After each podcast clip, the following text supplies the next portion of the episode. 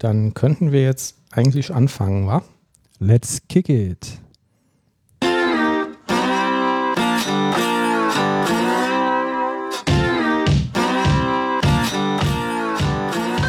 Hallo, hallo, Hallöchen, liebe .NET-Liebenden. Hier sind wir wieder, die verrückten drei Freiberufler, die ein bisschen Langeweile haben zu dieser Vorweihnachtszeit, um für euch einen neuen DevCouch-Podcast zu produzieren. Links neben mir der Manuel der Wenk, rechts Hallo. neben mir der Thomas de Krause. Hi. Ich bin Olli Vogel und ich bin heute Ihr Bodyguard. So, die Vorweihnachtszeit ist fast vorbei. Wir haben bald Weihnachten. Aber bei mir persönlich kommt irgendwie so keine richtige Weihnachtsstimmung auf. Wie sieht es denn bei euch aus? Äh, gleichfalls. auch nicht. Ja, bei mir auch nicht. Aber, das letztes- war bei mir in den letzten Jahren auch immer so. Also, Also bei mir hat es konsequent irgendwie abgenommen von Jahr zu Jahr. Also letztes Jahr habe ich schon weniger Bock gehabt. Dieses Jahr habe ich absolut keinen Bock. Und ich hasse auch diesen, den Weihnachtsbaum, den wir haben, aufzubauen. Und den, das ist schon ein Horror. Das sind gut, das sind jetzt so drei Teile. Die muss man irgendwie zusammenstecken. Wir haben so eine Art Plastikbaum. ja, vielleicht ist das schon eins der Probleme. Ne? nee, das ist halt gut. Also das Ja. hat sich in den letzten vier Jahren einfach bewährt. Aber ähm, das ist noch der bessere Teil. Danach kommt halt den zu umwickeln mit unzähligen Dichtern. Das finde ich schon super nervig. Und äh, dann last but not least kommen diese unzähligen ähm, Weihnachtskugeln dran. Das machen wir halt immer gerne mit den Kindern und die finden das halt irgendwie ganz ziemlich cool. Und ich denke mir nur, boah, scheiße, du musst das irgendwie in den nächsten Tagen wieder abräumen. Und da fällt mir dann schon manchmal so das ein oder andere Essen aus dem Gesicht. Lässt du das nicht stehen bis zum März oder so? Ja, eigentlich nicht. also ich würde es gerne stehen lassen bis zum nächsten Weihnachten, aber ähm, das nimmt schon ein bisschen Platz weg und irgendwann stört es mich auch und irgendwann nervt es mich einfach, das zu sehen. Ja. Was, was ist denn deine Lichterketten-Wickeltechnik beim Weihnachtsbaum? Machst du so im kreisförmig rundherum Nee. oder von oben nach unten immer? Wir machen so von oben nach unten immer, damit wir, weil wir hinten steht ja sowieso keiner, also wenn da Lichter sind, ist halt schon ein bisschen doof. Wir machen das halt, dass wir die Lichter eben vorne platzieren. Ne? Also hinten steht ja kein Mensch. Also der steht ja so an der, an der Wand quasi. Und echte Kerzen? Nein, solche LEDs. Mhm. Nach oben nach unten ist auch das ähm, Lichtratio besser oben quasi. Ne? Richtig, genau. Also in Schlangenlinien irgendwie so.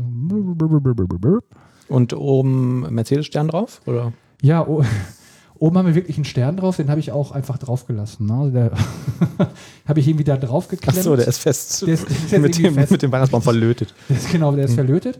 Den habe ich einfach drin gelassen, weil ich keinen Bock hatte, da wieder auf, den, ähm, auf die Treppe zu steigen oder auf die Leiter und das wieder ranzufriemeln. Habe ich mir gedacht, so komm, lass das Ding einfach drauf. Pack das Bäumchen wieder ab, unten im Karton. Nächstes Jahr holen wir wieder raus. Eigentlich wäre das ja voll clever, wenn es jetzt Weihnachtsbäume von Apple gäbe oder so, dann würden die wahrscheinlich fertig konfiguriert kommen mit eingebauten Lichterketten und so, aber die kannst du nie wieder entfernen von dem Baum. Ja, stimmt. Und dann musst du dir halt am Anfang direkt überlegen, ob du den ganz großen Stern haben willst für 800 Euro Aufpreis Ja. oder ob du sagst, ach, Stern brauche ich nicht. Ja, 800 Euro, ich meine, komm, Fairer Preis eigentlich, ne? soll's. Ich weiß jetzt nicht, was ein Weihnachtsbaum kostet. Äh, wir haben keinen, aber Den besten Weihnachtsbaum, den ich mal gesehen habe, das war damals an der Uni. Da hatte ich an irgendeinem Lehrstuhl gearbeitet und äh, die hatten halt einen aufblasbaren Weihnachtsbaum. Das war, das war schon total trashig, ja, aber es war einfach, es war einfach urig. So einen hätte ich gerne wieder. aber es hat für Weihnachtsstimmung gesorgt bei dir, oder? Wie? Ja, also ich ich habe es zumindest nie wieder vergessen. Ja. Schön, schön, schön. Ja, wir haben heute den 20. Dezember. Wir senden wieder live. Wer äh, uns auf Twitter folgt äh, und kurz vorher reinguckt, äh, kann uns Zufällig. zufällig, zufällig gerade auf. Twitter guckt, genau. Das ist vielleicht auch irgendwie ein strategischer Fehler, den wir begehen. Ne? Wir sollten die Termine auf die Webseite schreiben, dass man sich da oder so ein Kalender, so ein iCal-File, dass man sich das irgendwie runterladen kann. Ja. Das Problem ist, wir wissen ja selber nicht, wann die äh, Aufzeichnungen stattfinden. Ja, wir entscheiden das auch mal fünf Minuten vorher spontan. Genau. Aber es ist meistens ist es dienstags irgendwann abends so Ja, acht, kurz vor acht. ja. Übrigens, wir haben heute, also Manuel und ich, ein Weihnachtsgeschenk bekommen Oh ja. von unserem liebsten Weihnachts-Thomas. Ja, Hat mir sehr viel Mühe gegeben. Das wollen wir jetzt So. mal aufmachen. Ich war schon kurz davor, das vorher zu öffnen. das ist ein Stiefel. Bisschen Ein Knistergeräusch. bisschen ASMR, ne? Ja. Da muss man auch noch so äh, rein irgendwie. Oh. Ein, ich krieg das gar nicht raus. Was soll das mit Ach so, das ist hier verknotet. Ach, das ist ja jetzt auch noch irgendwie ein Intelligenztest oder so. Äh, Das kriege ich nicht auf. So. Hm. Ich gucke erstmal, ob der Oliver das schafft. Der perfekte Entknoter. Das ist auch wahnsinnig toll für die ähm, Zuhörer, glaube ich, die uns beim Auspacken zuhören können. Habt ihr schon alle Weihnachtsgeschenke? Ja. Nee, hab, also Nein. ich noch gar keins. Ähm, manche. ich bin völlig aufgeschmissen. Aber ähm, ich arbeite auch irgendwie die ganze Zeit durchgehend. Dann hat man auch noch, bei uns in der Familie haben alle irgendwie um die Weihnachtszeit herum Geburtstag. Ähm, ich Ja, bin froh, geschafft. dass ich Geburtstagsgeschenke ähm, organisieren konnte. Da habe ich jetzt nicht auch noch Kapazitäten frei, um nach Weihnachtsgeschenken zu gucken. Meine Herren. Oliver, erzähl, Mm. was ist drin? Es ist drin ein Schoko-Weihnachtsmann und zwei Schokoglocken. Sind die gefüllt? Weiß ich nicht. Ich glaube nicht. Oh, Glocken. That's what she said. Sagen die bei The Office immer. Ich gucke zurzeit The Office. Toll, vielen Dank, Vielen Thomas. Dank, lieber Thomas. Ja, Bitteschön. zwei Glocken hat der Und Weihnachtsmann. die kann man doch perfekt als Socken bzw. Schuhersatz verwenden, diese Stulpen, Ja, diese Filzstulpen. ja. Die finde ich auch sehr schön. Toll. Oder auch so als Topflappen. Ja, Aber ein bisschen dünn vielleicht. vielen Dank. Witzig war, dass der mm, Thomas die Geschenke zuerst vertauscht hatte und deswegen die falsch beschriftet waren. Aber er die Beschriftung nochmal korrigiert hat. Ja. Vielleicht schaffen wir es, ein Foto davon ins Internet zu stellen. Auf unserem Twitter-Account zum Beispiel. Und sonst, was gibt es Neues aus der bunten Welt der Softwareentwicklung? Ihr arbeitet alle noch fleißig, trotz äh, Chat-GPT? Wir versuchen unser Bestes zu geben. mhm. Ach, ich versuche äh, immer äh, ChatGPT für mich arbeiten zu lassen, aber das Ding ist irgendwie ständig down, weil sie an Kapazitätsgrenzen stoßen oder es ist einfach langsam. Ja. Ja. Okay. Dann ähm, hätte ich mal im Angebot ähm, das erste Thema der. Achso, ähm, wobei, habe ich schon gesagt, dass wir eine kleine Pause machen, das äh, nach dieser Folge, weil wir machen ja auch mal irgendwie Weihnachtsurlaub und so. Das hast du noch nicht gesagt, aber Das, wir machen eine kleine Pause, weil ähm, der Thomas ähm, Jetzt bin ich wieder dran schuld. ist im Ausland. Wir würden ja, aber Beschwerden dann gerne an thomas.krause.de. Einer von uns macht Urlaub. Wir sagen nicht wer. Okay, einigen wir uns darauf. Wir schneiden das dann raus. Aber zurück zum Thema.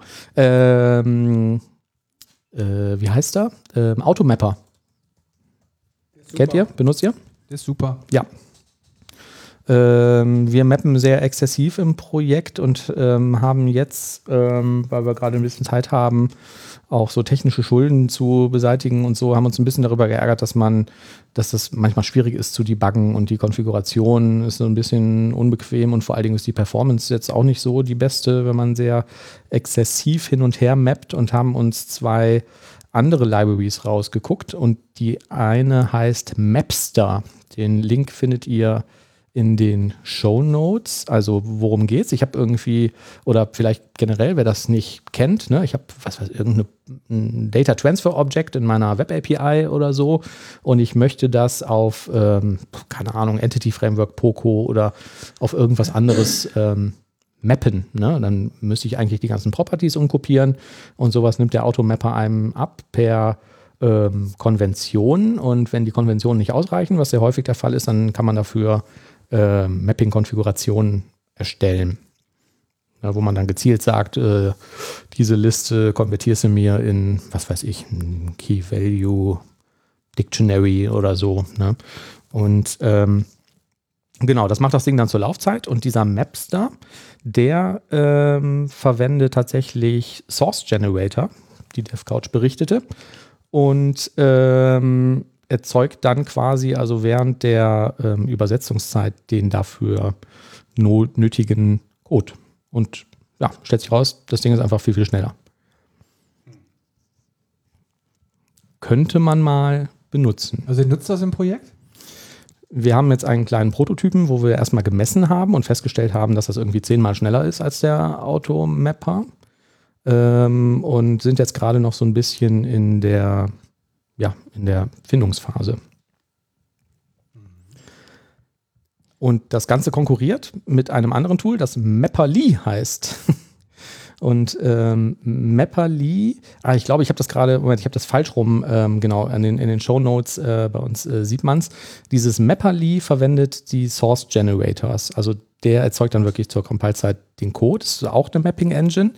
Und dieses andere, das Mapster, ähm, die erzeugen das ähm, über ein Tool, also über so ein .NET-Tool.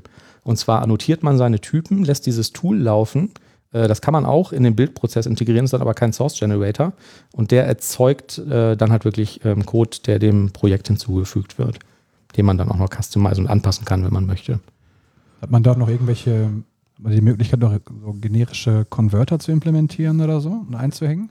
Ja, also im Prinzip ähm, machen die das ja ähm, so das Gleiche, was der Automapper macht, ähm, nur halt beide nicht zur Laufzeit, sondern der eine halt über generierten Code über ein Tool und der andere über generierten Code über Source Generators. Mhm. Ja, ich weiß es nicht. Mm, es gab auch Diskussionen, ähm, weil, weil quasi gesagt wurde, also beide Projekte haben irgendwie ein paar tausend Sterne bei, bei GitHub. Nein, das eine hat irgendwie dreieinhalbtausend und ähm, das, der andere 300 irgendwas.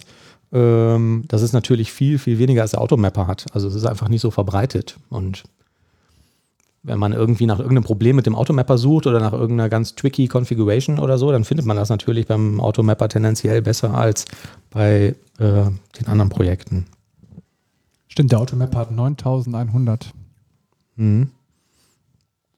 Ja, ich fand es trotzdem ganz interessant, weil man hinterfragt das ja meistens nicht. Ne? Also man kennt halt irgendwie Automapper und dann nimmt man halt Automapper und weiß halt auch, dass es funktioniert und ähm, ja, tut es ja auch. Aber Jetzt haben unsere Zuhörer mal eventuell zwei andere Werkzeuge an der Hand. Was hat dich persönlich mehr überzeugt von den beiden? Ähm, mh, ich ähm, fand dieses, ich finde, dass beides irgendwie so seine Vorteile hat. Mich hat das mit dem Tool äh, mehr überzeugt, weil ich dann irgendwie noch mehr Kontrolle habe, weil ich wirklich den Code habe und den nochmal anpassen kann. Wir haben auch im letzten Projekt sehr exzessiv Automapper verwendet und waren irgendwann auch nicht mehr happy damit. Also ähm, besonders, mh, mm, wir hatten regelmäßig den Fall, dass wir irgendwas gemappt haben, ne, irgendein Objekt in ein anderes und wussten, dass für ein vollständiges Mapping musste vielleicht noch irgendwie einen weiteren externen Parameter setzen oder so. Und das kannst du ja mit dem Automapper so gar nicht abbilden.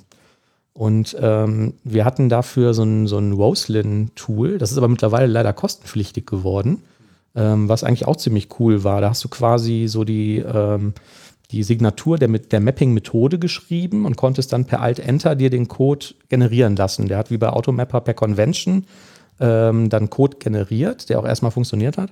Und da hast du dann vielleicht noch irgendwie zwei, drei Zeilen angepasst oder nachträglich vielleicht sogar die Signatur der Methode verändert, weil du dann noch einen Pflichtparameter fürs Mapping gehabt hast oder so. Das fand ich eigentlich ähm, so am angenehmsten. Aber wie gesagt, ist äh, leider kostenpflichtig geworden und ähm, ich habe die, weiß den Namen gerade auch nicht auswendig. Aber mit dem Tool, das führt man dann nur einmal aus und dann, wenn man irgendeinen Property dazukommt, dann macht man das von Hand oder wie ist das gedacht? Ähm, wenn du den Code nicht verändert hast, dann kannst du das auch aktualisieren. Wenn du den angepasst hast, musst du es von Hand machen, ja. Hm, aber es klingt auch irgendwie dann nicht so überzeugend für mich, weil dann hast du ja letztendlich also. Naja, die Alternative war immer, wir haben halt damals dann auch immer äh, ähm, Configuration-Tests und Mapping-Tests und so im Projekt gehabt. Und wenn eine Property dazukommt, dann hat das immer, ähm, nicht immer, aber fast immer das Mapping gebrochen, ne? weil er gesagt hat, äh, habe ich nicht, musste konfigurieren und auf Ignore setzen oder müssen, ähm, muss die Property auf der anderen Seite des Objekts schaffen und so. Und so ähm, ja, hast du jetzt ähm, nur eine Stelle, wo du das Mapping einmal anpassen musst. Aber was ist denn, jetzt kommt irgendwie eine Property in einem, in der Klasse dazu irgendwie. Also, ich sag mhm. mal, einer der Hauptvorteile aus meiner Sicht von diesen Mapping-Generatoren ist ja gerade irgendwie, dass die auch erkennen, wenn du vergisst, eine Property zu mappen. Und das ist doch bei dem, ähm, wenn du jetzt den Code generierst, gar nicht mehr gegeben. Ne? Also, selbst, also wenn du den von selber wartest, dann ja. kannst du auch direkt von Hand machen. Also dann ja. sehe ich den großen Vorteil nicht mehr. Ja. Bei diesem Source Generation, der dürfte ja bei jedem Bild laufen. Da könnte ich mir vorstellen, dass er das zumindest immer noch erkennt, wenn er jetzt irgendwas nicht zuordnen kann, dass er dann irgendwie eine Bildwarning oder ein Bilderror oder so produziert. Ja. Ja, da hast du schon recht. Aber irgendwie das mit dem Automapper, ich weiß nicht, Oliver erinnert sich vielleicht auch noch daran, das war ähm, auch, also so richtig optimal fand ich irgendwie, fand ich irgendwie ähm, alles nicht. Bei dem Automapper hast du halt das Problem gehabt, die, die bieten ja eine, eine, eine ähm, Option an, auch extra irgendwie für Testing, um zu gucken oder um zu prüfen, ob deine Konfiguration korrekt ist. Also ob du jede Property gemappt hast, ob er das jetzt theoretisch mappen könnte. Aber der mappt das ja nicht praktisch. Also das kann ja trotzdem passieren, dass dann zur One-Time das trotzdem eine Exception schmeißt, aus, äh, äh, aus welchem Grund auch immer. Mhm. Und ähm, ja, das ja, ich meine, das war ist, fürs Testing doof. Ja, also meiner Meinung nach funktioniert der Automapper gut genug. Also ich habe bis jetzt zumindest noch keine Laufzeitfehler damit erlebt. Ich weiß, damals im anderen Projekt hatten wir das. Ähm, ehrlich gesagt weiß ich auch gar nicht mehr genau warum. Aber ich habe mir gedacht, okay, das sind jetzt wahrscheinlich irgendwelche Ausnahmefälle und eigentlich funktioniert das Ding ganz gut. Und deshalb mhm. habe ich auch beschlossen oder hatten wir das quasi weiterverwendet. Aber wenn jetzt wirklich Performance ein Thema ist, dann könnte natürlich der Mapster eine wesentlich bessere Option sein, die einem also wirklich einen Vorteil bietet. Ja, ja. also ich finde halt, um, um Reflection wirklich zu ersetzen an der Stelle, ähm, überzeugt mich der Ansatz mit den Source Generators irgendwie mehr. Dann hast du immer noch das Gleiche, also du hast irgendwie ein deklaratives Mapping, was du machst und kriegst dann im besten Falle zur Compiled-Zeit irgendwie Hinweis, dass da irgendwas fehlt. Aber ich kenne halt beide Bibliotheken auch nicht. Ne? Nur vom generellen Konzept her irgendwie äh, finde ich den Ansatz äh, schlau. Wenn man, also wenn wir jetzt im Projekt hingehen würden, wir würden sagen, pass auf, ähm, wir würden jetzt lieber, wir entscheiden uns Mapster umzusetzen äh, und das zu migrieren. Ich meine, da muss man sich auch im Klaren sein, was das bedeutet, ne? weil das ja unzählige Mapper generiert, die also in verschiedenen Feature-Folders oder halt irgendwo anders, wenn man da jetzt keinen Feature-Folder-Pattern hat, äh, verstreut sind. Und das bedeutet ja auch erheblich Aufwand. Ne? Also ich finde, wenn man jetzt hingeht und man migriert von der einen Mapper-API zu der nächsten, da muss man wirklich sehr, sehr gute Gründe dafür haben und das auch irgendwie argumentieren können. Ja. Also wenn jetzt Geschwindigkeit beispielsweise äh, wäre ein Argument, also wenn du dann wirklich große Probleme hast, das irgendwie zu mappen, und das dauert halt an manchen Stellen zu lang, wobei ich auch nicht weiß, wann das so lange dauern könnte, außer das gigantische Klassen, aber dann ist das Problem vielleicht sogar noch ganz woanders. Oder äh, wenn du sagst, ja, wir haben ständig irgendwelche Laufzeitfehler na, die uns einfach nerven, dann wären das Gründe. Oder gibt es noch mehr Gründe eurer Meinung nach? Also das mit der Performance ist bei uns tatsächlich so. Wir ähm, mappen ähm, Schreiben, die rausgehen an Kunden und das sind teilweise ähm, Graphen, die mit, ähm, die mehrere hundert Kilobytes groß sind, wo halt wahnsinnig viel Payload und so drin ist. Und das ähm, merkst du wirklich, wenn jetzt irgendwie Zahlungslauf ist am Ende des Monats und du musst mal irgendwie, was weiß ich, äh, eine Million von diesen Schreiben mappen oder so, dann macht sich natürlich sowas wie zehnfache Performance bei so einem Mapping-Tool schon massiv ähm, bemerkbar. Ähm, was jetzt der Vorteil der Live-Sendung ist, ist, dass wir ähm, aufgreifen können, was der ähm, Daniel uns gerade auf Twitter ähm, geschrieben hat. Den Link habe ich auch in die Show Notes gepackt der ähm, hat hier einen Vorschlag oder äh, hat hier irgendwie aufgegriffen, dass es in .NET einen Explicit Operator gibt. Kennt ihr den? Also ich kannte ihn nicht. äh, wenn man auf den Link klickt, sieht man es in dem Screenshot. Ähm, da gibt es eine Domain Model Klasse, eine DTO-Klasse und in der DTO-Klasse wird ein Explicit Operator ähm, und dahinter etwas, was aussieht wie eine Methodensignatur und ein explizites Mapping ähm, definiert und hinterher in der Verwendung, wenn ich das richtig, ähm, richtig begreife, ich habe das jetzt gerade auch erst irgendwie vor ein paar Sekunden gesehen, ähm, ist der Aufruf dann so ein bisschen wie bei so einem Cast. Ne? Also die casten das äh, Domain-Model in das DTO und der verwendet dann halt ähm, explizit diese, diese Mapping-Anweisungen, die da vorgegeben wird. Ein bisschen wird. bekannter vielleicht tatsächlich der, der Implicit Operator, der manchmal verwendet wird. Ne? Ja. Also es gibt so ein paar Sachen im Frameworks, wo dann ähm, zum Beispiel äh, in ASP.NET Core wird irgendwie zwischen String und wie heißt das andere, dieses String, String List oder sowas automatisch äh, konvertiert. Ähm, ja. Ja. Aber das heißt immer noch, das nimmt dir nicht wirklich äh, Arbeit ab, du musst trotzdem noch den, den Code selber schreiben, ne? Also so, so sehe ich. Ja, genau. Vielleicht noch einen ähm, kleinen Tipp, weil du meintest ja auch äh, mit den Source Generators, dass man auch ganz gerne ja eigentlich den, den Code sehen möchte oder bearbeiten können möchte. Ähm, ich glaube, es wissen nicht alle, dass man auch tatsächlich bei den Source Generators, zumindest in Visual Studio, sieht man quasi im Projekt bei den Verweisen, da wo auch die Source Analyzers und sowas stehen, da sind auch die Source Generators, stehen da drin. Wenn man die weiter aufklappt, dann sieht man da drin auch die Dateien, die davon äh, generiert werden. Mhm. Und das heißt, man kann sich im Zweifelsfall auch da die Sachen natürlich rauskopieren. Editieren wird schwierig, weil die werden ja dynamisch erzeugt, aber um zu sehen, um zu debuggen und so weiter, ähm, was da eigentlich passiert, ist das, äh, denke ich, ganz gut. Ja. Und um ähm, das auch noch mal komplett zu machen, packe ich auch noch, habe ich jetzt gerade in die Show Notes geschrieben. Ähm, das ist so ein Blogartikel, äh, Mapping Generator Design Time Alternative to Automapper heißt der, äh, heißt dieser ähm, Blogpost. Und ähm, da wird dieses Tool verwendet, Mapping Generator heißt das, von dem ich gesagt habe, dass es jetzt kostenpflichtig geworden ist. Äh, da sieht man so ein bisschen, wie das funktionieren würde. Ne? Also die erzeugen dann eine Mapping-Klasse und ähm, erzeugen halt äh, quasi eine, eine statische Map-Methode und drücken Alt, Alt Enter und der erzeugt quasi diesen Code, ähm, den der Automapper halt implizit ähm, oder per Convention erzeugen würde zur Laufzeit, erzeugen die dann als Code. Und da sieht man dann auch, wie man den anpassen könnte. Sehr schön ist übrigens auch noch unter dem Tweet, den wir jetzt äh, verlinken in den Show Notes, da ist die direkt darunter von dem gleichen äh, Tweet-Autor auch noch eine Umfrage, mit dem Titel äh, Do You Hate Automapper? Ja. Und da sagen, ich weiß nicht, ob man sagen muss, nur oder immerhin äh, 36 Prozent, dass sie Automapper hassen. ja, ich habe sie gefunden. Ja, ist leider schon beendet, die Umfrage. Mhm.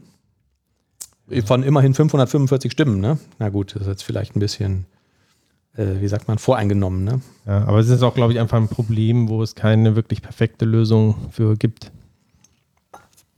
Also ich kam bis jetzt immer ganz gut klar mit dem. Also gehörst du zu den zwei Dritteln, ja. die es nicht hassen. Also ich, um was Positives zu sagen, ähm, wenn man das benutzt, den Automapper, dann macht man, glaube ich, schon ein bisschen was richtig, ne? dass man seine, seine Modellklassen irgendwie zumindest trennt, irgendwie in verschiedenen Schichten und nicht immer irgendwie, keine Ahnung, auf dem, auf dem gleichen Objektmodell arbeitet in allen möglichen Layern oder so. Das hat man ja auch Ja. alles schon gesehen. Das genau macht so. keinen Spaß. Man braucht da irgendwie ein System und man muss sich vielleicht vorher überlegen, wie kann man damit möglichst effizient umgehen, weil die Probleme kommen halt, wenn man sich das vorher nicht unbedingt durch, komplett durchdacht hat. Dann hast du vielleicht doppelte Mappings, Ja. ja, und äh, du kriegst dann total wirre Exceptions. Du musst an die Namen idealerweise denken, damit du weißt, ja, was wird denn jetzt zu was gemappt. Und ich finde, wenn du dir solche Gedanken machst, dann ist das eigentlich die halbe Miete und dann macht es auch Spaß, damit zu arbeiten. Mhm. Ja, wobei ich da immer ein bisschen skeptisch bin, auch gerade mit diesen ganzen Automapping-Tools. Ähm, ich glaube, das verleitet einen dann auch dazu, einfach quasi dann nachher dreimal die exakt gleiche Klasse irgendwie zu haben, ne, in den verschiedenen Layern, wo man möglichst auch versucht, dann alles komplett gleich zu halten, damit der Automapper noch gut funktioniert. Mhm. Ähm, ja, ob das dann irgendwie wirklich so ja, die beste Weisheit ist, weiß ich jetzt auch nicht. Ja, zumindest ähm, ist man dann so ein bisschen, ähm, mh, wie sagt man, also ein bisschen abgehärtet gegen Änderungen, ne? wenn du dann doch mal irgendwie, was weiß ich, du hast jetzt irgendwie drei Versionen von einer API und vielleicht irgendwie eine geteilte Implementierung für die Business Logic dahinter oder so. Sowas kann man ja dann tendenziell leichter ähm, abbilden, wenn man es vorher bereits so getrennt hatte.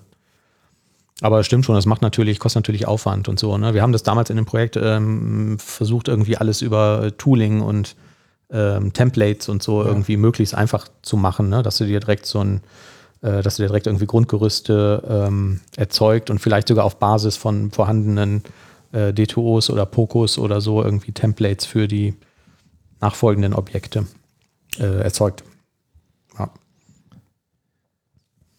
Nice. Ähm, mir ist gerade noch eingefallen, wir sind jetzt gar nicht darauf eingegangen, wir haben bei der letzten Sendung Feedback bekommen, dass der Ton irgendwie nicht gut war und haben die ganze Zeit darüber nachgedacht bei den Kommentaren, ähm, ob das von einer, von, von äh, ähm, ChatGPT erzeugt wurde oder ob das wirklich jemand so geschrieben hat. Und ich habe mir dann auch die, äh, den, den Ton nochmal angehört und ich fand auch, dass der durchaus anders klang als in der Folge davor. Ich weiß nicht warum, weil wir haben in den Settings und im Post-Processing eigentlich nichts geändert. Ähm, ich fand es aber nicht so schlimm. Also ähm, es klang jetzt nicht schlecht. Es klang ein bisschen bassiger. Ich fand es eigentlich ziemlich gut. Ja, ich fand es auch, fand's auch okay, aber ähm, ich weiß nicht, wenn das noch irgendjemanden gestört hat, vielleicht können wir uns da auch noch irgendwie einen Kommentar hinterlassen, wenn der Ton scheiße ist oder so. Ja, ganz anderes Thema ansonsten. Ähm, .NET 7 ist ja jetzt seit einiger Zeit raus. Habt ihr eigentlich alles schon umgestellt? Ähm, ein Kollege hat heute einen Großteil umgestellt. Mhm. Okay. Ich warte noch auf das Rider-Update. Code ging ganz gut. Ähm, da wir über Docker deployen, äh, war das eher so ein bisschen fummelig, dass man andere Base-Images nehmen musste und so. Ein ähm, interessantes Feature, ich glaube, das kam schon mit .NET 5 oder 6, ähm, ist die, ähm, sind solche Throw-Helper wie ähm, Argument Exception Punkt ähm, oder Argument Null Exception Throw if Null, Mhm. ähm, die quasi automatisch, ähm, ja, was heißt erkennen, also die, die mitbekommen quasi für welchen äh, Parameter man eine Exception schmeißen möchte. Also Mhm. klassisch muss man immer schreiben, irgendwie äh, if-Bedingung, if name gleich gleich null, then throw new argument null exception name of Name irgendwas, ne? Ja. Und ähm, das geht halt mit diesen Throw-Helpern deutlich einfacher. Kann man einfach sagen, throw ähm, äh, argument null exception, throw if null, Name. Mhm. Und durch so ein Compiler-Feature quasi ähm, kriegt die Mhm. Methode automatisch auch mitgeteilt, ähm, wie ist der Name von dem Argument. Caller äh, Member Attribute genau, oder so. ja. Ne? Ja. Und wirft dann entsprechend die, die Exception. Das heißt, man hat das Ganze in eine Einzeile dann verwandelt. Mhm. Und in .NET 7 dazugekommen ist Argument Exception Throw if null or empty. Mhm. Das habe ich tatsächlich das eine oder andere Mal vermisst, weil ähm, für einen einfachen Nullcheck gab es das, aber äh, ziemlich häufig möchte man ja auch ähm, bei einem äh, Empty String auch irgendwie noch eine Exception schmeißen. Und ja, erstmal muss man, wenn man es ganz korrekt machen will, dann hat man ja für Null muss man halt eine Argument Null Exception schmeißen, für ein Empty String eine normale Argument Exception. Und das ist halt irgendwie ziemlich lästig, wenn man das alles von Hand schreiben muss. Und das gibt es eben jetzt in .NET 7 als kleines, nettes Feature dazu. Mhm. Und in .NET 8 sind wohl einige mehr von diesen ähm, Throw-Helpern geplant. Ähm, gelernt habe ich das in einem schönen Blogpost von Steven Giesel. Nie gehört. Auch nicht, aber der hat einen ganz schönen Blog, über, wo er über einige geplante .NET 8 Features äh, redet. Und da sind auch äh, diese neuen Throw-Helper vorgestellt. Also ein geplanter ist zum Beispiel Argument Exception Throw if null or white space. Also nicht nur empty, sondern er checkt dann auch noch für, für white space. Oder auch dann ganz viele Sachen ähm, wie Throw if zero, Throw if negative, äh, Throw if negative or zero und so weiter und so fort. Das ist cool. Äh, wir verwenden dafür ähm, eine externe Library. Ich glaube, die heißt Ensure Arc oder so. Ähm, die aber komischerweise, und ich bin der Meinung, dass wir die neueste Version verwenden, nie ähm, äh, abgedatet wurde dafür, dass dieses Caller-Member-Attribut äh, supported wird. Und du musst dann halt quasi immer irgendwie schreiben, ähm, ich weiß gar nicht, wie da die Syntax ist. Ensure Arc ähm, ist greater than zero zum Beispiel und dann in Klammern halt den, den Namen des Arguments, was du prüfen willst, Komma und dann immer noch mal Name-of-Operator, Mhm. damit er das dann halt in der Exception richtig äh, als Parameter verwenden kann. Ähm, ja, aber das würde dann damit ähm, ja wahrscheinlich überflüssig werden. Wieder eine Library Ja. weniger, schadet ja nicht. Wenn Cool. es denn kommt, also .NET 8 gibt es ja eben noch nicht, aber ähm, sieht bisher so aus, als wenn das auch wirklich kommen wird. Das ist cool. Ähm, ich habe noch Dann haben wir doch was, auf was wir uns freuen können. Richtig, da haben wir was, worauf wir uns freuen können. Dann bringt .NET 8 also doch noch was. Ja. Ja, schön. Ähm, ich habe gerade noch kurz ein äh, Thema äh, dazwischen äh, geschmissen, was mir gerade noch eingefallen ist. Äh, das Rider-Update ist ja draußen für 2022.3. Das habe ich natürlich sofort, aktuali äh, ja, sofort aktualisiert und sofort auch ähm, produktiv verwendet. Und ähm, ich bin echt beeindruckt, dass das mal richtig spürbar schneller geworden ist. Hat es auch .NET 7 Unterstützung? Ja, ich glaube schon. Also wir haben es ja jetzt heute erst umgestellt, deswegen kann ich das noch nicht. Also ich denke schon, ja, hat, hat .NET, ich glaube C-Sharp 11, .NET 7. Ich glaube auch. noch gar nicht mitbekommen, ja. dass es überhaupt draußen ist. Ja, perfekt, dann kann ich ja endlich mal das ganze Zeug umstellen. Und es ist wirklich, also wir haben halt ein großes, ja, was heißt groß? Also wir haben halt eine Solution mit vielen Projekten, aber jetzt auch nicht so mega viel, so vielleicht 20 oder so. Aber ähm, wirklich dieses Öffnen und auch Switchen, ne, wenn man mal irgendwie eine andere Solution aufmacht oder Branches wechselt oder so, ist es wirklich äh, ähm, massiv, also wirklich auch spürbar schneller geworden. Mhm. Und ähm, das finde ich ganz cool, weil das war ja vorher schon schnell und ähm, ich, ähm, also zumindest einige Sachen, ich habe dann immer so Compile Times und sowas irgendwie gemessen und so. Das war auch auf meinem Rechner immer schneller als Visual Studio. Und das hat jetzt nochmal irgendwie so einen Schub gegeben. Das fand ich, ähm, fand ich sehr cool. Hat auch viele andere nette Features, aber diese, dieser äh, Performance Impact hat mich dann doch sehr überrascht. Das haben die sehr schlau gemacht. Mhm.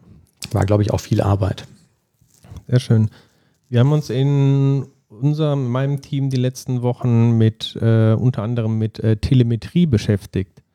Telemetrie, ähm, ja, kennt ihr vielleicht aus äh, Application Insights oder letztendlich auch aus euren diversen Logging-Libraries, ne, sind Formel einfach, ähm, ich möchte eigentlich wissen, was geht in meiner Anwendung jetzt gerade vor oder was ist in den äh, letzten Wochen und Monaten vorgefallen und da ja, können ganz verschiedene Telemetriedaten können das sein, dass, also ob das jetzt Exceptions sind, irgendwelche Log-Nach-Messages äh, oder auch ähm, ja, Metriken, nämlich sowas wie, wie viele Requests pro Sekunde laufen jetzt gerade über meine Web-App oder wie ist gerade die Speicherauslastung und so weiter. Mhm. Das sind ja auch Daten, die interessant sind, quasi zur Laufzeit zu erfassen. Und oft muss man bei den Frameworks ja gar nicht wirklich was selber dafür machen, dass man an diese Daten kommt. Also wenn ich einen Standard Application Insights irgendwie habe, dann liest er auch automatisch schon quasi aus solche Sachen wie Speicherauslastung, CPU-Auslastung und so weiter. Mhm. Und dann kann man sich ja fragen mal, woher kriegt der eigentlich diese Informationen? Also sind das, äh, wird das quasi alles ähm, manuell irgendwie abgefragt? Und damit, äh, ja, da haben wir mal ein bisschen reingeschaut. Und mhm. tatsächlich gibt es im .NET Framework historisch gewachsen da ganz verschiedene Quellen für diese speziellen äh, ja, Telemetriemetriken. Und nun habe ich einen schönen Übersichtsartikel gefunden auf ähm, Microsoft Learn, also in Microsoft Docs, ähm, die die Unterschiede ein bisschen erklären, nämlich von der allerersten API, die da hieß Performance Counter. Genau, wollte ich gerade sagen, so vor den .NET Core-Zeiten waren das Performance-Counter, die konnte ich dann irgendwie mit Windows-eigenen Mitteln auch auslesen. Genau, so, ne? die sind mhm. auch nicht äh, plattformübergreifend so, also vor allem Windows-spezifisch. Mhm. Dann gab es die Event-Counter, hat man auch vielleicht schon mal irgendwie gehört. Das ja. ist so aktuell das weit verbreiteste und auch, ähm, ja, worauf sehr stark jetzt ähm, Application Insights und sowas schauen. Äh, die man auch selber erweitern kann. Das heißt, ich kann jetzt meinen eigenen Event-Counter irgendwie schreiben und kann dann sagen, okay, jetzt äh, das möchte ich auch jetzt automatisch ähm, mit, mitloggen lassen, ähm, dann, dann geht das auch. Und ziemlich neu, das kannte ich jetzt tatsächlich noch nicht, sind System Diagnostic äh, Metrics. Und das ist ähm, besonders geschrieben worden, um Open Telemetry zu unterstützen. Und ich muss äh, zu meiner Schande gestehen, Open Telemetry hat mir auch nicht so wirklich was gesagt. Ich weiß nicht, wie euch das geht. Nee, alles, wo Open vorsteht, das ignoriere ich. Open Office, alles Schrott. Und zwar ist die Open Telemetry Initiative, ähm, da ist nicht nur Microsoft drin, sondern auch die ganzen anderen großen Cloud-Anbieter und äh, viele anderen Firmen und Tools-Anbieter. Mhm. Und die wollen halt diesen ganzen Telemetrie ähm, Gedöns auf so einen einheitlichen Standard setzen. Also egal, was ich jetzt quasi, ob ich Application Insights äh, benutze oder keine Ahnung, was es jetzt bei, bei AWS oder sowas da, da entsprechend ähm, gibt für, für Toolings. Und ähm, ja, egal woher diese Telemetriedaten kommen, ob ich jetzt ein, von Redis äh, was auslösen möchte oder meine Datenbank oder sowas, das soll alles quasi über einen gleichen oder ähnlichen Mechanismus funktionieren. Und dafür ist eben dieses Open Telemetry geschaffen. Und steckt das denn jetzt auch schon im .NET äh, Framework drin oder in, in .NET drin? Ähm, oder muss ich das so noch über ein Package hinzufügen oder wie funktioniert das?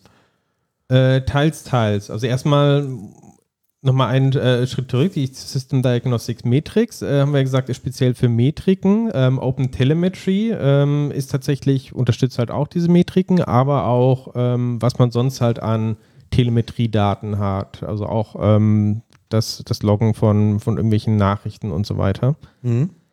Ähm, und es ist teilweise halt im Framework schon, ja, die Grundunterstützung da, aber ich habe zum Beispiel, wenn ich jetzt äh, die Sachen nach Application Insights schicken möchte, ähm, dann brauche ich noch so ein Paket, was aktuell nur in so einer Alpha-Version zur Verfügung steht. Also sehr viele von diesen .NET Open Telemetrie Paketen, die sind noch in einem ähm, ja, in einer Pre-Release-Version. Aber es ist auch ganz klar, geht aus den äh, Docs hervor, dass das quasi die Zukunft äh, sein wird im, im .NET Space. Also alles andere ist quasi veraltet oder wird veraltet sein. Okay. Auf der, mhm. es gibt eine Seite, opentelemetry.io. Wenn man da drauf gibt, gibt es oben im Menü auch so eine Regis Registry. Und da sieht man auch alle Bibliotheken und so weiter, die das quasi ähm, schon unterstützen. Mhm. Und die Liste ist auch schon ziemlich lang und scheint täglich anzuwachsen. Ja, fand ich ganz interessant. Ähm, okay. Ja, so genau, ähm, ja, habe ich mich auch noch nie mit beschäftigt. Aber ich meine, man kennt das ja irgendwie aus Visual Studio, ne? Zumindest, ich weiß gar nicht, muss ich dafür Application Insights hinzugefügt haben oder macht er das von Haus aus? Aber wenn ich jetzt eine Anwendung starte, einfach mit F5, dann sehe ich ja teilweise in so einem Side-Window auch irgendwie solche Metriken, ne? Wie, äh, wie viel RAM hat das jetzt gebraucht, wie viel, äh, ähm, keine Ahnung, wie viele Objekte von welchem Typen sind allokiert und so ein Zeugs, ne? Teilweise ja auch irgendwie Web-Requests und so. Ähm, weißt du, worüber das eigentlich läuft? Ist das, äh, wird das dann jetzt alles irgendwie perspektivisch auf, auf dieses Open Telemetry umgestellt? Ähm, also diese Fenster in Visual Studio, so 100% sicher bin ich mir nicht, woher das kommt. Ähm, also ob das ähm, teilweise Application Insights Daten einfach sind. Mhm. Ähm, es gibt aber auch ein neues Tool, äh, so ein .NET-Tool, das muss man überlegen, wie das heißt, äh, .NET Monitor, kann das sein? Kann sein. Hätte ich zumindest schon mal gehört. Ja, also was äh, zum, zum Beispiel diese, äh, diese Matrix-Daten ähm, anzeigt. Mhm. Ansonsten gibt es im Framework ja noch diese ganze äh, API rund um diesen Activity ähm, Klasse, wo man also sagen kann, ich, ich starte jetzt eine ähm, Operation und mache in diesem Kontext jetzt irgendwas. Ich glaube, das ist auch recht eng mit der OpenTelemetry ähm, Anbindung .NET verknüpft. Mhm. Aber so tief bin ich jetzt auch noch nicht im Thema drin, um das sagen zu können. Ja. Ähm, was ich jetzt auch bei Wider zum ersten Mal gesehen habe, ist ähm, so ein Fenster, das nennt sich DPA, Dynamic Program Analysis. Ähm, das ist mir letztens irgendwie zum ersten Mal so ins, ins Gesicht gesprungen. Ich weiß nicht, ob das schon länger da ist, ob das irgendwie ein neues Feature ist. Ähm, passt aber auch so ein bisschen in das Thema, weil ähm, die, das war ein Service, den ich da irgendwie gedebuggt habe. Der macht verschiedene Stored Procedure Calls irgendwie auf so einen auf so einen Azure SQL Server und irgendwann poppte dieses Tool-Window unten auf und sagte irgendwie, ja, er hätte jetzt, also weil ich das halt debuggt hätte, würde automatisch diese Dynamic Program Analysis mitlaufen und hätte halt erkannt, dass ich da einen Database-Request gemacht hätte und der hätte über eine Sekunde gebraucht, bis irgendwie eine Response da gewesen wäre. Und das könnte möglicherweise ein Problem sein. So, das sollte ich mir mal, ähm, sollte ich mir mal anschauen. Ich habe jetzt gerade aber auch über die Doku davon gescrollt. Ähm, die schreiben da jetzt nicht, oder ich habe es jetzt vielleicht auf die Schnelle übersehen, äh, woher die diese Daten eigentlich bekommen. Aber die müssen sich ja auch äh, eigentlich in solche, in irgendwelche Telemetry-Provider einklinken, um sowas äh, messen zu können. Ne? Also ich habe mal parallel ein bisschen gegoogelt, bin hier auf einen ähm, Blogartikel irgendwie gestoßen und die sagen auch quasi diese System Diagnostics, ähm, Activity und Activity Source, ähm, das sind so die Grundlagen auch, auf denen dann die Open Telemetry äh, Integration aufsetzt. Mhm. Im Open äh, Telemetry Slang heißt so eine Activity ein Span. Mhm. Und das kann ich ja wahrscheinlich dann auch, ähm, ja, mit Sicherheit sogar, ne, irgendwie dann, dann so custom-mäßig anpassen, ne? Das, was weiß ich, wenn ich in eine Anwendung hat, die Briefe generiert, kann ich ja wahrscheinlich irgendwie dann auch messen, wie viele Briefe habe ich in der Sekunde generiert oder so, ne? Genau, also erstmal ja. jetzt äh, von den, den Aktivitäten irgendwie, ne, wenn ich so typisches Tracing oder sowas mache, da kann ich jetzt sagen, ähm, so ein äh, Start Activity irgendwie, ne, und sagen dann hier, ich starte jetzt mal ein Briefe versenden zum Beispiel, füge dann noch irgendwelche Properties hinzu und das Ganze wird dann halt wohin auch immer ähm, geschickt, um zu sehen, wie lange hat das jetzt insgesamt gedauert, was ist überhaupt da passiert. Mhm. Und speziell jetzt, äh, was du meinst, wie viele Briefe pro Sekunde oder sowas, da könnte ich dann entsprechend noch ähm, so, ja, von dieser Matrix-API quasi noch Sachen implementieren. Da gibt es dann so eine Mieterklasse und kann dann sagen, ich möchte jetzt einen, zum Beispiel einen Counter erstellen oder äh, was auch immer. Cool. Abgefahren. Das klingt sehr spannend, ja. Und dann kann ich mir wahrscheinlich in Azure irgendwie ein schönes Dashboard dafür bauen, weil die das ja teilweise auch schon supporten. Nice. Ja, jetzt bräuchte man mal ein bisschen Urlaub, um sich mit dem ganzen Zeug zu beschäftigen. Das sage ich irgendwie jedes Mal. Ich finde das immer unheimlich interessant so und dann fehlt noch irgendwie, fehlt immer gerade zu der Zeit irgendwie ein passendes Problem, wo man das dann mal ausprobieren könnte. Was macht ihr damit? Warum habt ihr euch damit beschäftigt? Ähm, wir wollten gerne besseren Einblick bekommen in Redis. Mhm weil irgendwie Redis spielt nicht so wirklich schön zusammen mit Application Insights. Ähm, mhm. Das heißt, wenn man Redis Cache benutzt, ähm, das sind ja letztendlich auch ähm, Calls, die irgendwie übers Netzwerk gehen, aber die sind letztendlich ähm, ja, mehr oder weniger unsichtbar. Also normalerweise hat man, sieht man ja äh, alle Dependencies, äh, die man hat. Also wenn ich einen Request habe und der benutzt im Hintergrund eine Datenbank oder sowas, dann würde ich das normalerweise sehen. Aber das funktioniert halt out of the box mit Redis nicht. Mhm wenn man da nachforscht, warum ist das eigentlich so, dann findet man irgendwelche obskuren GitHub-Issues, wo irgendwie die Redis-Entwickler nicht zufrieden sind mit den APIs von Microsoft oder sowas, irgendwie mhm. Streitthemen. Ja. Und das haben wir uns geschaut, können wir das irgendwie selber bauen? Das ist auch nicht so ganz trivial, weil die, ähm, ja, das, was äh, Redis quasi an eigenen, ähm, an eigenen ähm, Informationen bereitstellt, das ist halt auch nicht so besonders viel. Mhm. Ähm, das heißt, man kriegt es relativ leicht hin, so ein paar Calls dann in Dependencies zu sehen, aber man sieht nicht wirklich, was waren das jetzt für Calls. Also dann sieht man nur, okay, da gibt es jetzt fünf Redis-Zugriffe, aber jetzt genau welcher Key da irgendwie abgefragt wurde, so elementare Informationen, die gibt es darüber nicht. Und es gibt aber interessanterweise für Open Telemetry so eine Redis-Instrumentation, die kann das die macht intern irgendwie ganz dirty Tricks quasi mit äh, Reflection oder so, greift den auf irgendwelche internen Properties zu, um an irgendwelche Sachen ranzukommen. Yeah. Aber immerhin, wenn die das machen, dann müssen wir das nicht machen.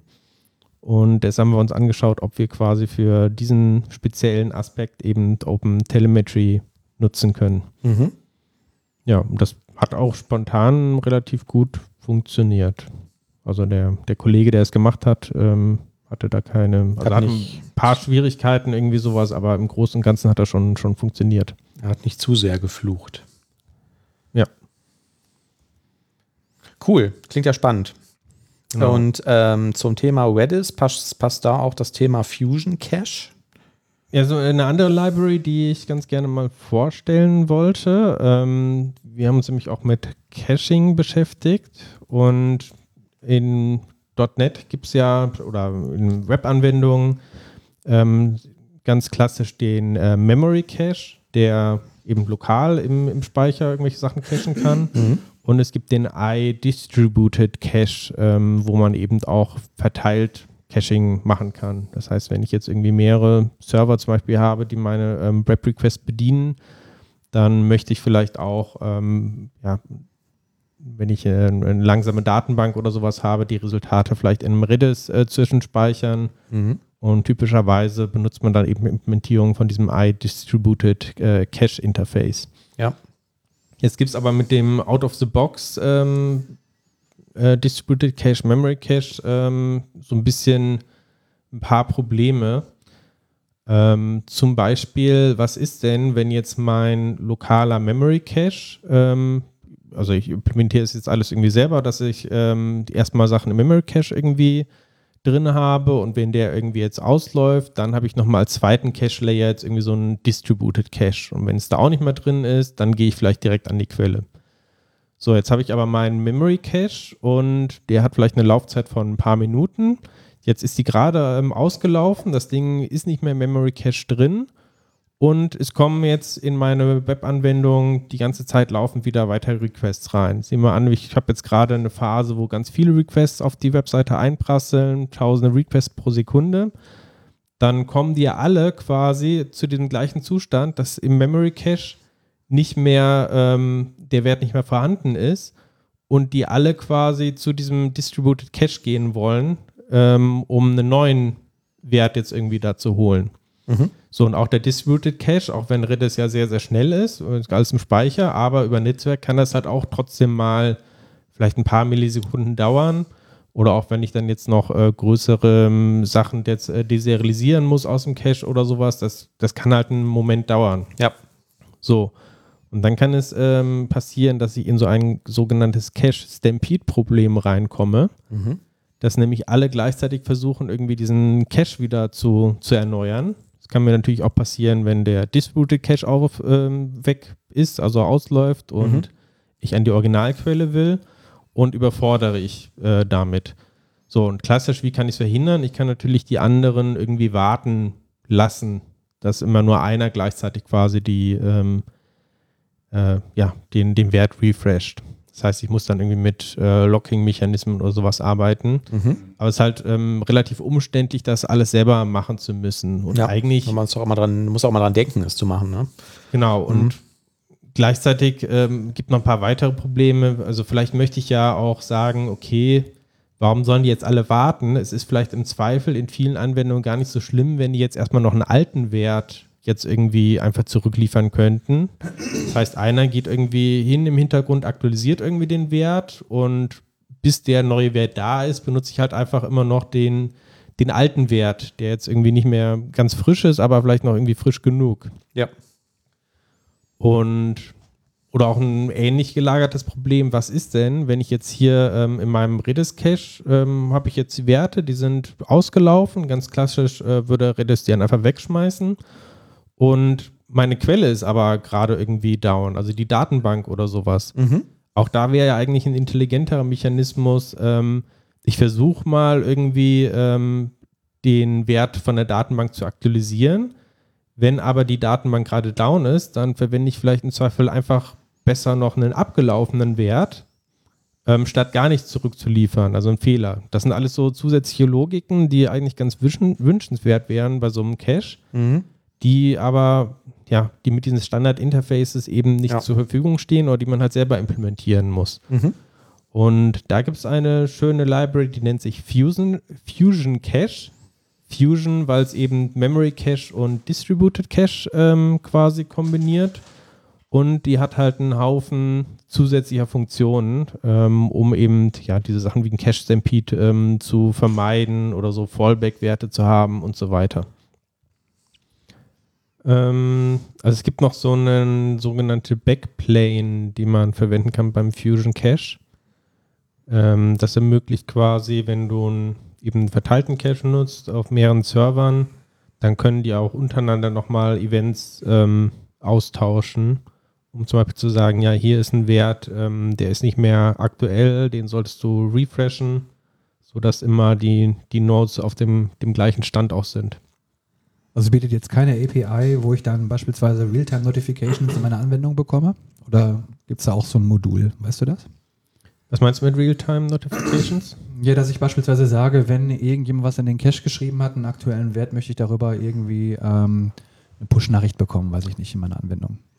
Ja, im Prinzip schon, nur dass sie halt ähm, diese Notifications ähm, dem Cache selber dienen. Ne? Das heißt, äh, wenn ich jetzt äh, einen Wert aktualisiere, dann bekommen die anderen Nodes eine Information darüber, hier der Wert wurde aktualisiert. Also schmeißt mal eure Memory Cache Versionen weg und holt euch den, den aktuellsten Wert. Das meine ich also, das ist jetzt nichts, ja. was du in der Anwendung selber nutzen könntest, nee, dich darauf zu registrieren, aber es ist nur für die ähm, oh.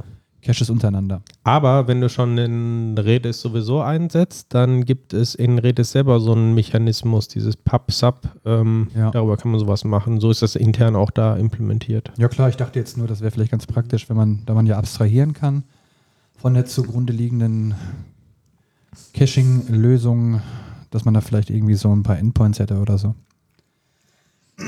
Aber so ist es halt nicht. Tja, habe ich schon ähm, erzählt, wie toll mein ähm, äh, Synology NAS-Server im Vergleich zu dem von QNAP ist. Ich bin immer wieder begeistert. Also, das ist schon echt, ähm, echt ganz cool. Jetzt habe ich zum Beispiel festgestellt, ähm, die Bootzeit, bis das Ding von, ähm, von QNAP irgendwie den, den ersten Samba-Request entgegengenommen hat, so nach Drücken des Powerschalters. Ich fahre den ja ähm, nachts immer runter. Ähm, das hat bei dem QNAP bestimmt 10, 15 Minuten gedauert bei mir. Und das Synology-Ding ist irgendwie nach einer Minute oben. Keine Ahnung, was die da anders machen. Die können das halt einfach. Ja, wahrscheinlich. Haben wir noch ein Thema? State of CSS 2022 hätte ich nur anzubieten. Oh. Oha. Da gibt's, ich bin gerade auf der Seite, da kann man ein T-Shirt bekommen von denen. Ja. Oh, das ist cool. Was steht da drauf? Ja, ich glaube, das heißt CSS. Wo trägt man sowas? Das ist einfach total nerdig und bescheuert. Wo trägt man sowas? Nicht mal auf der Arbeit würde ich sowas anziehen, weil da siehst du ja aus wie der komplette Vollhonk. Ehrlich? Aber hast du nicht letztes Jahr hast du uns doch 30 so T-Shirts geschenkt, ne? Kann sein. Was stand da drauf? Da war doch irgendwas mit. Ach so, hier 30 Jahre Minesweeper oder sowas. Ja, Solitär. Ja, Solitär, vor- ja. Nee, vorletztes Jahr war das. Das waren sogar echte T-Shirts von Microsoft. Ja. Also, ja, die haben da zumindest. Äh, Also das äh, trage Humor. ich öfter mal. Also gerade wenn ich jetzt irgendwo ja, mich mit Kollegen oder so treffe, dann ist das einer meiner Lieblings-T-Shirts. Ja. ja, ich habe es auch noch. Ja, äh, zurück zu CSS 2022. Ja, gibt es das immer noch 2022? Ja, es hat sich jetzt doch, doch durchgesetzt, dieses CSS. Genau, es gibt immer wieder diese State-of-Umfragen. Da hatten wir verschiedentlich schon mal im Podcast drüber gesprochen, ähm, zu verschiedenen Themen, Frontend allgemein und es gibt eben auch äh, jetzt für dieses Jahr eine für CSS. Und da sieht man eben, ja, was ist denn, was läuft denn eigentlich gerade in, äh, in, in CSS? Also so ein Thema, bin ich als Backend-Entwickler eigentlich so ein bisschen raus, aber umso interessanter finde ich das äh, mal reinzuschauen, um zu sehen, ja, was gibt es denn eigentlich aktuell da so für, für Trends? Mhm. Ähm, und da kommt zum Beispiel raus, dass Bootstrap immer noch eines der beliebtigst, äh, beliebtesten Frameworks ist. Hättet ihr es gedacht? Aber, Bootstrap, ja, hätte ich mir schon gedacht. Ja, mhm. aber Also, Tailwind, Ich als Frontend-Laie äh, tendiere auch dazu, mal eben schnell noch irgendwie Bootstrap reinzukloppen. Und ist das nicht sogar immer noch, wenn ich jetzt zum Beispiel irgendwie ein neues ASP.NET äh, ähm, MVC-Projekt erstelle, auch standardmäßig mit drin? das weiß ich nicht. Bootstrap? Früher war es so. Genau, aber Tailwind ähm, ist aber auch ganz, ganz gut dabei. Und was ich halt auch interessant fand, wenn man jetzt so durch verschiedene Features sich durchklickt, da gibt es auch einfach ganz viele Sachen, von denen ich ähm, noch nie was gehört habe. Zum Beispiel äh, wusste ich nicht, dass man Subgrids machen kann oder was Writing Modes sind, Logical Properties, habe ich alles noch nie gehört. Kann man Kenne ich. Kenn ich auch nicht. Aber ich bin ja beruhigt, dass du davon auch noch nichts gehört hast. Ja, nicht, nicht mein Metier. Ja. Aber vielleicht für den einen oder anderen Frontend-Entwickler interessant oder aber auch ähm, einfach, wenn man ja nicht weiter so naiv bleiben möchte wie wir, dann kann man mal drüber schauen. Ich sehe jetzt hier aber so eine Ratios over Time. Ähm, genau, also mh, Tailwind ist auf Platz 1, ne? 2022 als äh, Framework. Und hier Bulma, das hatte, glaube ich, der Oliver auch mal irgendwie äh, erwähnt, ist da irgendwie auch mit dabei. Hast recht, ich habe mit den mit Farben bin ich, glaube ich, durcheinander gekommen. Die sehen so ein bisschen ähnlich aus. Ja, ich bin jetzt auch mit der Maus ganz nach oben gefahren. Tailwind 79 Prozent. Ähm, Habe ich schon mal gehört. also sollte Ja. man das vielleicht. Okay. Also Tailwind sagt mir tatsächlich schon, schon eher was. Also da, ähm, Ja, wenn, wenn ich jetzt äh, zu viel drüber rede, äh, rede ich wahrscheinlich äh, scheiße, aber es ist sehr ein, sehr ein atomarer Ansatz, dass ich also äh, so Utility Classes irgendwie benutze an meinen Elementen. Also das heißt, ähm, Mhm. Ahnung, ich habe äh, dann meinen Margin SML oder so oder ähm, und äh, ja, habe eine ganze Kette irgendwie von, von Klassen, die ich an Element irgendwie dranhänge, die einfach nur quasi beschreiben, wie das, äh, wie das Styling aussehen soll. Mhm. Ja, das ist schon spannend. Irgendwie, ich weiß auch nicht, als ich irgendwie Frontend-Zeugs gemacht habe, waren das irgendwie Windows-Desktop-Anwendungen in der Regel. Ähm, Web-Anwendungen habe ich immer irgendwie mit Bootstrap so hingehuddelt und dann kam immer irgendwie jemand, der sich damit auskennen musste, der das, der das dann nochmal schön gemacht hat oder nochmal richtig gemacht hat oder so. Ich weiß auch nicht, ich habe irgendwie, habe ich das nie wirklich, also da ich sowieso keinerlei Design-Skills habe, bei so Windows-Anwendungen früher konnte man das ja immer einfach nachmachen. Ne? Also man hat sich ja dann einfach irgendwie, was weiß ich, irgendwelche Microsoft-Software angeguckt oder so und gesehen, ah, die machen die Buttons immer unten rechts hin und der Cancel-Button ist immer da und okay ist da und da oben mache ich noch so einen Streifen hin und da noch ein Bildchen und so. Ähm, aber das ist ja bei, ja gut, mit Bootstrap ähm, sieht es ja häufig auch so aus, dass das alles gleich aussieht. Aber hier, mir fehlen einfach auch Design-Skills, um da irgendwie was, was Schönes zu machen. Windows war aber ja auch immer kacke. Microsoft hat ständig in jeder Version irgendwelche neuen ähm, Ideen reingebracht. Dann hatte plötzlich ähm, Office einen Ribbon und dann wollte jeder unbedingt einen Ribbon in seiner Anwendung haben. Ja. Gab Also- aber nichts out of the box und äh, Ich finde das ja toll und mir fällt das teilweise auch auf, dass Webseiten zum Beispiel irgendwie eine ganz tolle Typografie haben, ne? weil die irgendwie viel Weiß benutzen und dann irgendwie ganz schöne Schriftarten und so. Und ich gucke das dann auch immer bewundernd an, aber ich könnte sowas jetzt nicht selber bauen. Also ich weiß nicht, wie ich irgendwie eine, eine schöne Schriftart aussuche oder wie da was wie wo zusammenpasst oder so. Aber naja, man muss ja zum Glück auch nicht alles können. man soll zumindest etwas können. Das ist unser Problem. Ne? Genau. Von allem ein kleines bisschen und dann irgendwie hoffen, dass es reicht oder sich den Rest irgendwie schnell anlesen. Genau, Aber so, dass es fast nichts ist, aber immer noch mehr als gar nichts. Genau. Aber wenn wir jetzt ChatGPT dann Bei Bootstrap war es ja damals auch so, da gab es ja ganz tolle Webseiten, wo man fertige äh, ähm, Templates kaufen konnte. Ne? Die habe ich auch sehr gerne gekauft, weil ich die irgendwie toll fand. Und dann, das war so ein bisschen so wie äh, URLs oder Domains irgendwie kaufen. Ne? Wo man sich irgendwie denkt, boah, toll, jetzt kaufe ich mir die Domain und dann mache ich da irgendwas ganz Tolles mit. Und meistens hat man dann die Domain gekauft und nach drei Jahren hat man dann gemerkt, ah, ja komm, jetzt kündige ich die dann doch mal. Und genauso war das bei mir mit diesen Bootstrap-Templates. Ne? Ich habe bestimmt irgendwie 20 von so Templates gekauft, ich dachte, boah, das ist ja mega, das ist ja toll. Und hier noch, boah, wie die das gemacht haben, da mit diesem Graph und hier und da. Und ähm, ja, benutzt habe ich die nie. Schade eigentlich, ne? Bisschen dumm, oder? Macht ihr sowas auch? Nee. So, nein. Danke. Nein, nein. Danke, schön. Ich habe nie so ein Template gekauft, so ein Bootstrap-Template, was irgendwie super aussah. Ja, doch. ich habe es schon, aber irgendwie.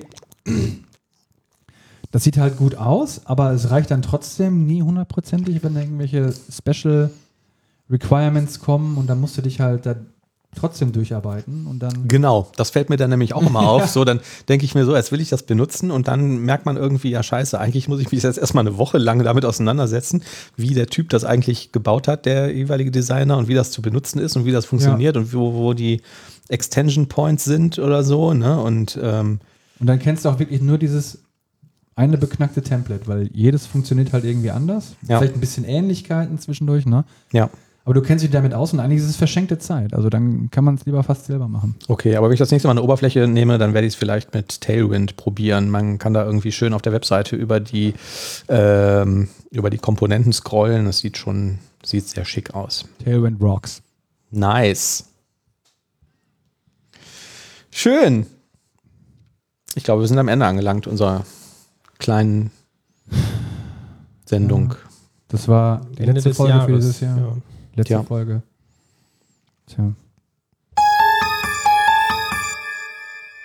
Wie, wie sagt man das jetzt irgendwie politisch korrekt? Einen schönen Übergang wünscht man, ne?